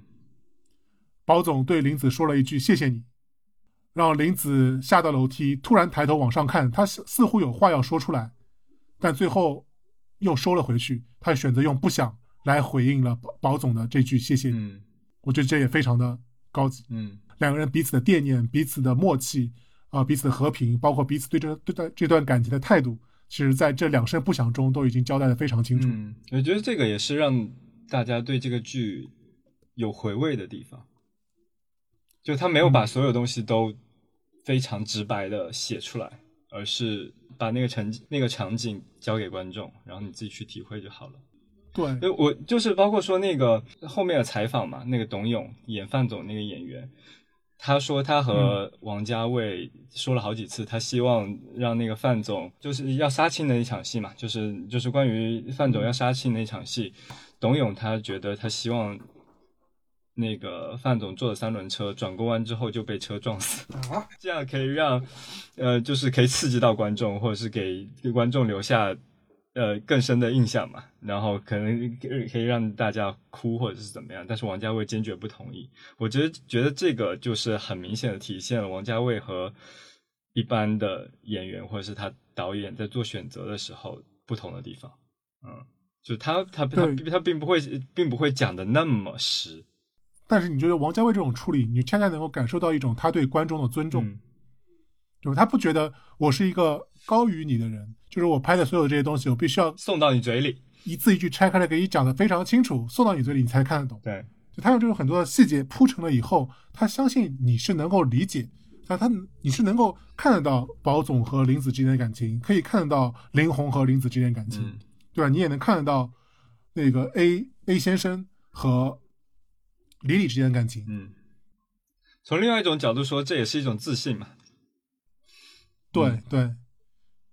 对，因为这里面有很多场戏，我就觉得印象特别深，就是有就很多你会甚至你会发现这里面整个《繁花》它里面拍了非常多人的感情，但很多人的感情他并没有用画面去浓墨重彩的去彰显，嗯但是仅仅通过一两句台词，观众就能自动能够去脑补甚至带入到那个感情的状态，嗯对吧？那里面最有名的一句话就是那个卢美玲对着杜恒公大喊了一声，对吧？你凭什么对我哇啦哇啦？嗯你要管我的时候，你就早就管了，也不用到现在才来管我，嗯对吧？其实就是这一句台词，你似乎就能够能够映射到，能够理解了卢美玲和杜恒公之前的前前情往事，他们之前究竟经历了什么，对吧？究竟又是什么什么样的情况下变让使得两个人本来可能有感情的人到了现在这个状态？嗯，对，我觉我觉得可能就是，嗯、刚才我们说的这些，就是不想，然后用一种比较高级的，然后不说破的那种拍法。我觉得可能是因为这个原因，才会让很多人讨厌强总的出现。就是这个人，太伤对，就是这个人物，包括他的那个做事方式，还有给他的拍法，都很直白，就很直接，没有什么背后的，没有什么背后的故事可以去去讲，然后没有什么背后的深意，没有什么意味，商战。表达了对外地人的、对外地人的歧视。就这里面邮票里说的说的嘛，就没有腔调，嗯就所谓的腔调，就是刚刚所说的，它是一种所谓上海人自己画出来的阶层。嗯这个阶层里面，他可能不想，就是一种默认的通用的沟通语言。嗯你想想，还好强总是深圳来的，如果是北京来的话，那北京观众不会太高兴的，会吵起来的。嗯，嗯而且你会发现，这片子里面对那个外地来上海的还挺恶意的。我后来细数了一下，感觉说外地口音的基本上没啥特别好的下场。范总还可以吧？如果被车撞被车撞死就不太好了。范总不也是那个最后被厂里面问责，然后提前退休了吗？嗯，那所以只有那个海宁李李出家了，然后乔走进监狱了。李李出家也不算什么坏事吧，他起码把就就是出家也是他最终的目的，所以李李算是善终了。哦，对，所以刚才说有一场戏我也印象特别深，就是宝总和丽丽两个人站在楼梯上，嗯在聊着最后和乔总博弈的事情，然后李李一个回身，一个回身，把嘴已经凑到宝总和他的脸只剩一一厘米的距离，嗯对，但是宝总一动不动，所以说这就是另外一个所谓的不行，就是本来说李李我都已经这么主动了，我都已经走了九十九步了，你竟然一步都不回应我，嗯所以说，可能在就在那一刻，李李可能也就止损了，他也没有再走走走出那最后一步。这就是两个人之间另一个另外的的一种默契。就这种拍法就很高级，对吧？就用这么一个动作就，也也就交代了宝总和李李之间的感情状态。就是宝总对李李究竟有没有暧昧的那种那种感情上的羁绊？嗯至少这这幕戏上表现出来的话，就基本上没有。嗯，就宝总对李李基本上就是无动于衷。嗯，但是你换一个角度讲，就是呃，王家卫在《繁花》里面这种拍法，相对于他以前拍其他的那些电影，可解读空间其实小太多了。就是他其实已经，就是对于他来说，他确实已经喂到观众的嘴里了。对，已经想了很多了，只是没有给你最后临门一脚。对他，他其实已经已经努力太多了，否则的话，就是嗯、呃因为可能也是因为电视剧是面向更大众的市场吧，就是他还是拍的能让大家看懂，就是还是有一点妥协的。对，所以这个就是我想说的另外一个我看完以后的感受，就是王家卫感觉在这部片子里面真的就化成了纯化身成了纯纯爱战士，有没有？就嗯你刚刚所说，他解读的空间，解读的空间小，很大原因是，也许是因为我们现在的这些电视剧剧情的审查的机制，他没有给留给他这些暧昧的空间，嗯，包括情欲的、肉欲的，或者是一些不清不楚的暧昧的，你不都你现在都不能拍啊。所以说，王家卫，我觉得王家卫就厉害就厉害在在在这种纯爱战士的逻辑的剧情下，竟然还能拍出那么多人和人之间情情谊的羁绊。嗯，那倒不是啦，以前他的那些电影倒也没有什么过不了审的东西啊。但是我觉得可能以前的剧，以前的剧可能真的没有怎么好好写剧本吧。对，繁繁花可能还是有一个比较好的剧本团队、编剧团队。但是我我听你们说，就是他还是会现场改剧本，就是会会针对演员他演的怎么样，然后针对他的本人去改那个剧本。因为我如果这么说的话，我也可以理解，就是我确实觉得在那个剧里面，呃，像呃胡歌啊，然后马伊琍啊，他们确实就是感感感觉和他们的角色和本人就是两个完全融为一体了，我会有这种感觉。对，嗯就每个人每个人，我觉得都觉得更加的自然，很真实。对，很真实，就觉得说，如果他作为一个上海人在生活里，他就是会是这样的。所以我现在就跟他根据他拍这些演员，就是比如说唐嫣这种我们以为没有演技的演员，但是到他这个呃到《繁花》里面就感觉演的还挺好的。我就觉得以嗯前香港电影里面那些年轻的演员，有时候其实也不是他们多会演，但是就是他那时候的导演不会让他们去呃演他们实在是做不了的那些事情，就是。嗯像现在，我觉得有些我现在拍的这种电视剧都说演员演演的烂啊，其实导演导的也挺烂。我就感觉就是导演希望剩下的做不到的部分让演员帮他补，但是演员也不会，反正就是对，然后就是两个加起来就是还扣分了。导演说你来，演员说你来，戏戏就掉到地上。最后是那个一一集拿了一万块钱的编剧承担了所有，是吧？对对对。然后大家就烂编，就骂编剧很烂，就是实际上就大家都是负分，然后就没有办法把它凑起来了。但以前是大家都做一点，就导演往前走一点，演员也也能接住嘛，就给他递递一个、递一个他能接住的活儿，我觉得这就挺好的。然后他他在慢慢的越演越多，就成长起来了。啊，原来还一上来演员就要都要演那个主角才行，实际上你从配角开始好好演，像王菊那样的话，其实那个是一个比较健康的。健康的状态。嗯，我觉得王爵演的挺好的，就他能够把内心的一些东西演演出来，通过眼神啊这些东西演出来也是挺厉害的。就就是我觉得王家卫就是就是整整体的控制能力非常强，教出来了这样一个很完整的东西，无论是演员，然后还有演员、剧情，然后真最后的光影这些整体，然后呃包括配乐，对吧？就是全部都非常的完整，然后对，方一整首偷心啊，真的是太辣太辣色了。对，而每个人都有自己的 BGM，对吧？然后那个呃，林子的《东京爱情故事》那个 BGM 也非常的贴切，然后还有呃，汪小姐也每次都是汪小姐是执迷执迷不悔，对对，都会让人有点泪目。那些 BGM 想起来，当然也可以也可以看出这个剧的制作成本真的挺高的了。对，但反过来说，现在国内的文娱产业不是缺钱的，嗯，就如果真的砸钱能够砸出这么好的片子，我觉得会有很多大佬都愿意砸的。但是我们缺的是王家卫嗯和鲍德喜这样的牛逼的人才，对，所以从悲观的角度讲，《繁花》可能也就是一个孤品。往下坡，就是开始走下坡路的的 的时刻吧。跟《霸王别姬》一样。对，未来可能也不会 不会再有这么好的电视剧了。我觉得至少从制作层面，就从它的光影，包括一些剧本的那个严密程度，可能就很难再有。嗯我关键我觉得，就王家卫他的打法和之前很多在电视剧内的打法完全不一样。嗯我第一次看《繁花》前两集，我都有点不能习惯，就是我觉得一个电视剧至于吗？至于用得上这么美的镜头，这么好的灯光？对，就是我自己吃屎吃多了，我吃给我喂了一口好的，我竟然有点难以置信。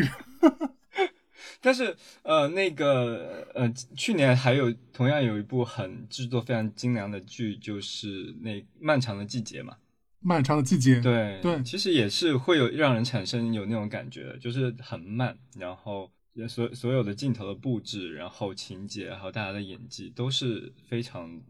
考究的。嗯，所以对可以也不用那么悲观，就是还是会有年轻人能够出来拍出更好的戏，只是真的需要很用心。我也这么觉得。嗯，对我就说好的电视剧肯定会有嗯，对，但是我就说像王家卫这种，就能够用这么美的镜头，就包括每个人每个演员所表演的状态是如此贴合他的角色和他本身的性格，嗯，就这样，我估计就很难。会有点难了。就而且包括说这个剧里面的这些上海演员，也真的都是在他们的当打之年。对，就比如说像你这样对比，就像对比那个《漫长的季节》，嗯其实你如果真的你说到演技让人留下印象深刻的，其实也就是彪子还有范伟，对，最和加上那个马马队，嗯和这三三个人是让我们觉得演演技和他的人物性格是非常贴切的。嗯但是你回首《繁花》，就是让你觉得这个演员演的真好，或者这个角色和这个演员真贴切的，你就我觉得就是可能两只手都数不过来。对，你就觉得他们这角色就是长在他们身上了。对，就从主角到配角，所有的都都这么用心的去拍，拍的这么的贴切，这么的精准到位的，我觉得以后也许真的会很难了。嗯这个一个是砸钱，一个也是导演的功力。嗯，然后包括这个戏本身，这个戏本身发生在上海，然后找上海演员来演这个事情本身，其实也是很很难再促成的了。而且都，而且你想用全上海话拍的，就是有点呃前无古人后无来者的感觉。对，毕竟现在对，毕竟现在新生代的上海演员都不会说上海话了，是吧？对 对，有你拍个洋泾浜电影可能可以。关关起来培训。嗯嗯，那其实我们聊了洋洋才聊了很多，那其实我们最终需要一个收尾的方式。那么不如我们就每人聊一个自己最喜欢的角色和他印象最深的一场戏吧，然后我们就从这里结尾。那最后，如果听众们听到这里的话，你们也可以在评论里面写上你们对整个《繁花》印象最深的戏，或者是你们最喜欢的角色。嗯。嗯，我觉得这个问题真的很难，因为每个角色都有他自己身上的那个闪闪光的时刻。那你就保对保总保总的腔调就来了，对吧？你们都很好我不，想都还可以啊。难呢。对，不不要不要黏不要黏黏糊糊的。我呃就是一定要说一个话，我觉得应该是范志毅吧。我不知道会不会把你们的答案说掉。就是就是范志毅演的演的真的很好，就是当然和我觉得和导演的选角也有很大关系。我听说是那个王家卫他就是去找了范志毅，指定要他演这个角色了，就是很让人惊喜。当然之前范志毅在那个脱口秀上。脱口秀大会的时候，对，你就就能感感受到他身上是有这种演戏的潜力的，但是他真正在那个《繁花》里面，他演出来那种那种真实感、力量感，就是一个非常非常上海下只脚的大叔的那个感觉，就是你甚至怀疑他不是演的。对对，感觉平时应该就是这样子的。嗯，所以我觉得这个也就是，虽然说范志毅他演的好，他确实可能也是呃导演和演员互相成就的一个事情。嗯，就如果没有看过《繁花》的同学去看到范志毅演的那段，我觉得应该都会觉得非常惊喜。嗯，OK，那小英呢？那我做个 B 吧，我提名两个吧，嗯林子和林红。啊、就像宝总他们这些人可能过于有钱了，在我平时从小到大的生活经历里面，其实接触的并不多。对，但可能林子和林红相对来说，他们的家庭条件也许没有那么好，嗯所以可能在我的生日日常的生活经历里面，这样的女生我会接触的更多。然后我就真的觉得所呃马伊琍所演的林子和 Papi 酱演的林红非常精准的捕捉到了那这样的角色的状态。林红有几句话我真的觉得太贴切了，就林红在和葛老师在坦白他的进货价的时候说了一句：“呃，当我突然发现我自己有良良良心的时候，我自己也吓了一跳。”哇，这句话就让人觉得太亲切了，就真的就像是我身边的很多，也许和林红背景相相相近、年龄相仿的女生会说出来的话。嗯而马伊琍所演的林子呢，在整个系列状态，我觉得就恰恰的非常精准的捕捉到了上海女人作的精髓。嗯对，就是一直说说作是什么样子，我觉得就你就看马伊琍马伊琍演的林子就知道，就是所谓的什么所谓的作女人是什么样子，她和男人是什么交流的，她的想法是什么样子，就非常非常非常的精准。嗯，就是我现在觉得现在上海的女生里面都很少有像林子那么作的人了。嗯，对，嗯，我觉得有一点感觉就是，嗯，上海女人只有在上海男人面前才会那么作。对，因为作本身也是一种，就是一种默契。是一种情趣，他们知道怎么拉扯。对对，对对对，但上海的现在外地人越来越多，其实这种作是会被稀释掉的，因为你的那个作如果不在不被理解的人面前，对对，语境不存在，嗯其实是、是很奇怪的事情。嗯，就情趣没也没有了。嗯所以说突然就觉得更像是一个标本，尤其是他和宝总两两个人两个人演的这种，就真的是你来我往，非常的就非常高高手高手过招的感觉。对，对 可能未来的这些小妞也不会。就是再再看回，就是他们演这段作的戏，也会觉得很奇怪了，因为他可是身边也找不到这样的标本了。对啊嗯，为什么宝总不是霸道总裁？你不是霸道总裁，你要和他，你和他你和他拉扯个什么劲儿？对对，对，就是所以我觉得汪小姐是一个可能对于现在的现在的影视剧产业更加能够带入，更加能够找得到其他可比较的形象。对，但是林子这个形象，我觉得就已经很难了，嗯，也许以后会越来越少。对，就只是在我们这个年纪的人，或者更大年纪的人会觉得亲切，呃，会觉得亲切，会觉得可爱的一个小角色，这样。嗯嗯嗯，你看，你其实看那个弹幕就能看出来，就是有一些人是很讨厌林子这样的性格的。对，所以我就说，这就是林子和宝总的对话了，就是他们这个语境，他们这个语境脱离出了那个语境，他们的作，他们的不想，对于这个语境之外的人，其实都是不能理解的，甚至会觉得是一种冒犯和伤害。对，但是这个现在问题就是，这个语境已经是慢慢的越来越不存在了。嗯，对，终究就还是强总说的那句话嘛，就南京路不是上海人的南京路。嗯其实说实话，从历史上来看也是，就在九三九四年以后，上海的经济主导其实就慢慢的有外来人口所主导，而所谓的这个上海本地人，他们在整个上海的经济里面所占的位置也越来越少，越来越那个不那么重要。嗯，所以其实这个也是，也可以说是王家卫给上海那时那个黄金年代写的一个情书和纪念。对，因为把这把这些其实已经慢慢在变淡的一一种情趣、一种画面能够记录下来，还是挺挺让人感动的。对嗯最环节就记录了那个语境，在那个语境下所发生的所有的故事，似乎都是合理的。但是我们现在已经没有那个环境了，就像我们刚才所说的，我们现在再也找不到像剧里面那个汪小姐说话那么的、那么、那么的高深、那么的快速的女生了。嗯，嗯，还 call back 现在。嗯对 OK，，Q 总呢？Q 总呢？我我也最喜欢林子哎，讲完了哎，几乎。嗯我觉得呃，反正呢，对对，因为就就就是像宝总这种，虽然很帅，然后又怎么的有情有义，但是他整个的人的性格有点模糊，他没什么特别突出的性格。然后像汪嗯小姐的话，嗯，还是有点比较偏传统的偶像剧女主角，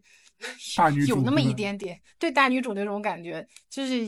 也嗯稍微少了那么点味道。然后但是但是马伊琍这个玲子演的真是，嗯。反正我觉得要我们这种中年人上了年年纪的人才知道这种女人的好，嗯，就是她，你们两个确实是林子的年年纪。少年不知御姐好，是吧？对对对对，你少少年不知道这个对这种这种有多么的嗯，对对对对，反正就前面讲的他前面作呀又怎么样的，其实只只只不过是两个人就是互相有进有退的一种拉扯，他不是这个女的多么的贪贪啊，她贪喜欢钱是喜欢钱，但是贪财呢，嗯，她其实没有那么贪，对她一直就想着说。呃，他就好多人讨厌他，是因为他贪，觉得他特别贪财嘛。但实际上一直他觉得心里面上觉得说，现在这个状态，保总不会跟他好的，他要多留一点钱。他一直在等保总垮下来那一刻，他们两个就可能感觉比较平起平坐了。然后就是这个要钱也是在不断的试探保总对他的感情到底有多深嘛，就是这种，他知道哪嗯怕自己做没有轰轰烈烈的爱情，最后可以跟保总老夫老妻也蛮好。就是嗯，你很能理解他，理你能理解他，你就不会讨厌他。呃，然后再嗯加上他又那么鲜活，所以现在年轻人要理解我们这种中年人的复杂性的可贵之处，嗯不要老是非黑即白对的就是油腻或者什么，对，不要轻易的下结论，而是去体会一个角色和人物的复复杂性。对对就像就像胡歌在里面说的一句上海话俚语嘛，就人生嘛，很多就是臭豆腐嘛，闻着臭，吃着香就行，对，嗯。好吧，很难得。嗯，我觉得这这期节目就差不多是这样了。我觉得呃，非常非常感谢这些呃这部剧剧的导演和演员，能够把这个非常美好的年代能够记录下来，就是给我们这些中年人可以有有一些怀旧的谈资。嗯 对啊，这也是我们无用主义行很久以来能够聊超过两个小时以上的嗯，播客了。对对，对，这期节目应该是我们年前的倒数第二期节目，然后呃还有一期年终总结，应该就要过年了，嗯，所以 提前祝大家新年快乐。对，然后大家如果年前有空的话，其实二刷一下、三刷一下《繁华》，我觉得都是很值得的，可以看一下里面的小细节嗯，更多的体会一下所谓的不想。OK，那这期节目就到这里，大家拜拜，再会。拜拜。再会。